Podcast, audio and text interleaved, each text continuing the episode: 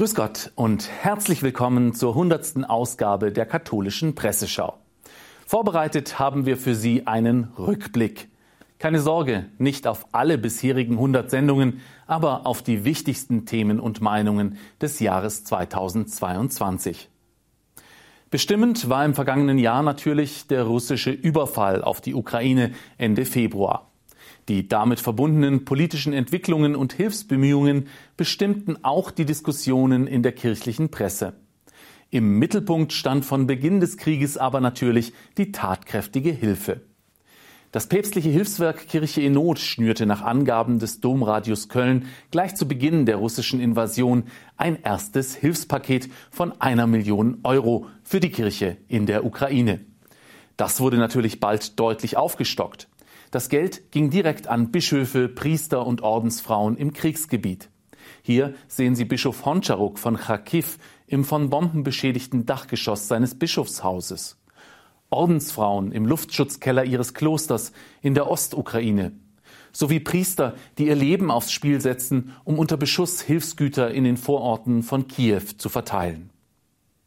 Papst Franziskus suchte währenddessen den Dialog mit der russisch-orthodoxen Kirche des Moskauer Patriarchats.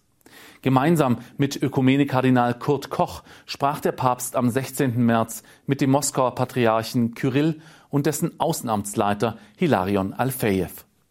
Franziskus liest Patriarch Kyrill die Leviten, titelte die katholische Wochenzeitung Die Tagespost daraufhin. Der Papst habe als Ergebnis des Gesprächs festgehalten, dass die Kirche nicht die Sprache der Politik, sondern die Sprache Jesu verwenden müsse und dass die Kirchen gerufen sind, zu Frieden und Gerechtigkeit beizutragen. Die Kriege sind immer ungerecht. Der Geist, der uns eint, verlangt von uns als Hirten, den Völkern zu helfen, die unter dem Krieg leiden. In der offiziellen Stellungnahme aus Moskau, in der das Wort Krieg nicht vorkommt, heißt es, Beide Seiten betonten die außerordentliche Bedeutung des laufenden Verhandlungsprozesses und brachten ihre Hoffnung auf die baldige Verwirklichung eines gerechten Friedens zum Ausdruck. Ein sehr diplomatischer Austausch, den einige wegen seiner relativen Ergebnislosigkeit kritisierten, der aber zumindest die Gesprächskanäle offen hielt. Patriarch Kyrill blickte sehr positiv auf das Treffen zurück, wie die Tagespost weiter berichtete.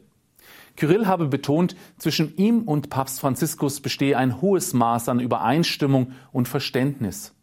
Sein wichtigster Eindruck sei, dass unsere Gesprächspartner sich nicht von uns entfernt haben und nicht zu unseren Feinden geworden sind. Sehr problematisch ist aber die Sicht des Patriarchen auf das ukrainische Volk.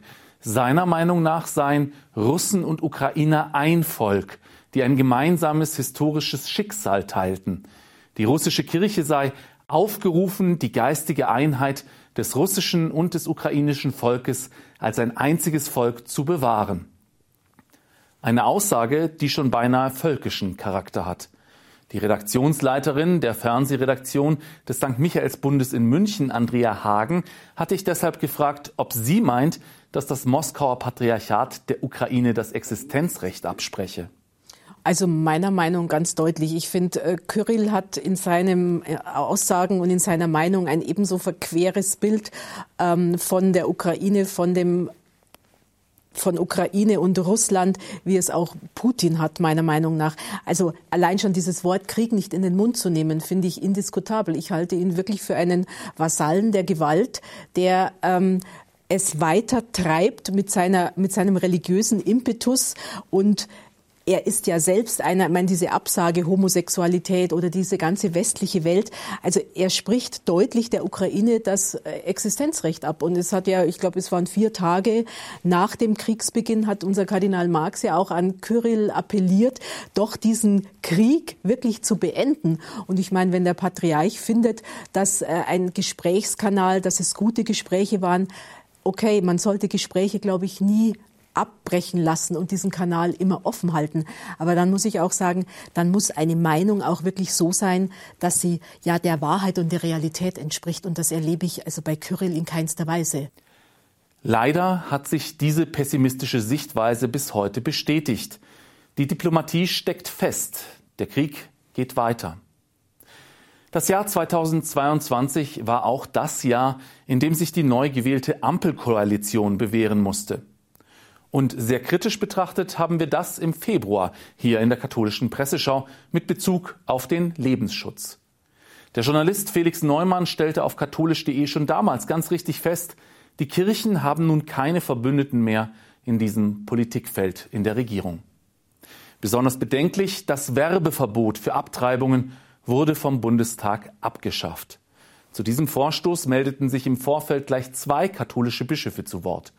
Der Limburger Bischof Georg Betzing, Vorsitzender der Deutschen Bischofskonferenz, schrieb in der Süddeutschen Zeitung, die geltenden Regelungen zum Schwangerschaftsabbruch sind ein komplexes rechtliches Gebilde.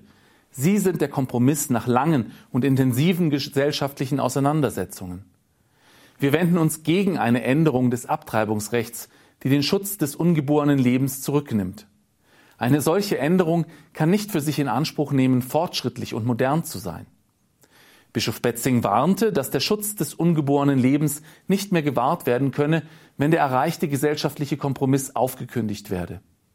Schützenhilfe bekam Betzing vom Münchner Kardinal Reinhard Marx. Im Interview mit dem Bayerischen Rundfunk warnte Marx davor, komplexe Fragen einfach beiseite zu wischen. Hier geht es nicht um leichte Fragen, sondern um die grundsätzliche Frage, ob die Werbung für eine Abtreibung Grenzen verschiebt in unserer Wahrnehmung und Bewertung des Lebens. Trotz dieser Proteste kam es zur Abschaffung des Werbeverbots für Abtreibungen im Sommer 2022. Wohl auch, weil sich die Kirchen nicht eindeutig genug mit einer Stimme dagegen gewehrt hatten. Zu uneins waren sich schon katholische Christen untereinander. Den Lebensschützer und Korrespondenten der katholischen Wochenzeitung Die Tagespost, Stefan Reder, hatte ich deshalb gefragt, ob er in Bezug auf die Haltung des Lehramts zur Abtreibung die Möglichkeit für Kompromisse sehe. Also die Ablehnung der Abtreibung gehört seit dem ersten Jahrhundert ähm, zum katholischen Tafelsilber. Und sie ist äh, von, also mehrfach vom Lehramt äh, bestätigt worden. Katholiken können einfach die Tötung eines wehrlosen, unschuldigen Menschen nicht dulden. Und äh, ich glaube, da äh, gibt es gibt es einfach keine Kompromisse. Also das Zweite Vatikanum spricht von einem verabscheuungswürdigen Verbrechen. Und äh, ich glaube, wer, wer von Katholiken hier Kompromisse äh, fordert, dem können Katholiken nur ähm, antworten, non possumus, wir können nicht. So deutlich sah es leider nur eine kleine Minderheit, weswegen der Lebensschutz in Deutschland 2022 immer mehr in die Defensive geriet. Mehrheitsverhältnisse spielten auch bei unserem nächsten Thema eine große Rolle. Der synodale Weg der katholischen Kirche in Deutschland war im vergangenen Jahr in beinahe jeder katholischen Presseschau ein Thema. International wurde er sehr kritisch beobachtet. Die Deutsche Bischofskonferenz hat die Kritik jedoch öffentlichkeitswirksam zurückgewiesen. Streitthemen des synodalen Wegs waren unter anderem immer unter dem Vorzeichen des Missbrauchsskandals die Sexualmoral der Kirche, die Teilhabe von Frauen an kirchlichen Ämtern und die Lebensform des Priesters. In der dritten Synodalversammlung waren jedoch erste Vorstöße abgewiesen worden, die das Priestertum völlig umkrempeln wollten. Katholisch.de meldete im März dazu, nachdem es in der zweiten Synodalversammlung eine grundsätzliche Diskussion um das Priestertum gegeben hatte, betont das Papier nun, dass geweihte Priester für die katholische Kirche unverzichtbar seien. Mehrere Redner kritisierten die in dem Text enthaltene positive Würdigung der ehelosen Lebensform und forderten, dass die Risiken und Nebenwirkungen des Zölibats kritischer benannt werden müssten. Die Beschlüsse des synodalen Wegs klangen so formuliert eher danach, dass radikale Ansätze verworfen wurden und der Weg eingeschlagen wird, den auch die katholische Ostkirche geht. Doch der Chefredakteur der Wochenzeitung Die Tagespost sah das in der März-Ausgabe der katholischen Presseschau ganz anders. Ja, das ist ein Taschenspielertrick. Wurde auch in Rom ganz klar so gesehen.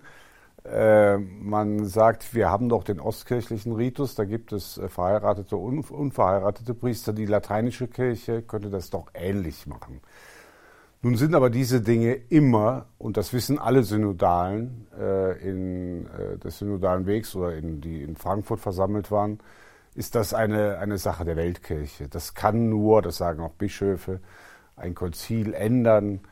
Äh, ja, schauen wir mal. Äh, und wie gesagt, möglich wäre es, aber Äh, es geht natürlich darum, äh, den Pflichtzölibat äh, wegzuschaffen, sich da jetzt äh, an die Ostkirche zu wenden oder auf sie hinzudeuten, das ist ein Trick und ist sofort durchschaut worden. Die Worte von Guido Horst waren beinahe prophetisch, denn im November kam es zum großen Krach beim Ad-Limina-Besuch der deutschen Bischöfe in Rom. In der Tagespost vom 24. November beschrieb wieder Guido Horst das Geschehen so. Es gab einen offenen Meinungsaustausch zwischen den deutschen Bischöfen auf der einen Seite und dem Glaubenspräfekten und dem Chef der Bischofskongregation auf der anderen Seite. Die Kardinäle äußerten klar und offen die Bedenken und Vorbehalte, die gegenüber der Methodik, den Inhalten und den Vorschlägen des synodalen Wegs bestehen und machten zugunsten der Einheit der Kirche und ihres Evangelisierungsauftrages Vorschläge, die bisher vorgebrachten Anliegen in die Synode der Gesamtkirche einfließen zu lassen. Der Vatikan hat den deutschen Bischöfen die unverhandelbaren Themen aufgezeigt. Wie konnte es so weit kommen? Diakon Michael Wieland, Redakteur des katholischen Senders Radio Horeb, hat dazu einen geistlichen Hinweis. Ich habe die letzte synodale Versammlung verfolgt, live mitgeschaut. Ähm, bei mir kam dieses Wir wollen, wir müssen so stark an, dass ich nicht die Demut spüre, die unseren Glauben prägt die unseren Glauben von Gott her prägt. Wir haben einen demütigen Gott. Äh, und ich glaube, wir müssen in der Frage, wie wir auf unsere Zeit antworten und wie wir uns in der Kirche verändern, einen demütigen Weg gehen. Den erkenne ich bisher im deutschen synodalen Weg nicht. Der synodale Weg ist nun in Rom angelangt und wird in die weltkirchliche Synode einfließen. Was weiter geschieht, wir werden es Ihnen berichten. Gottes Segen für das eben begonnene Jahr wünsche ich Ihnen allen. Bis zum nächsten Mal in der katholischen Presseschau.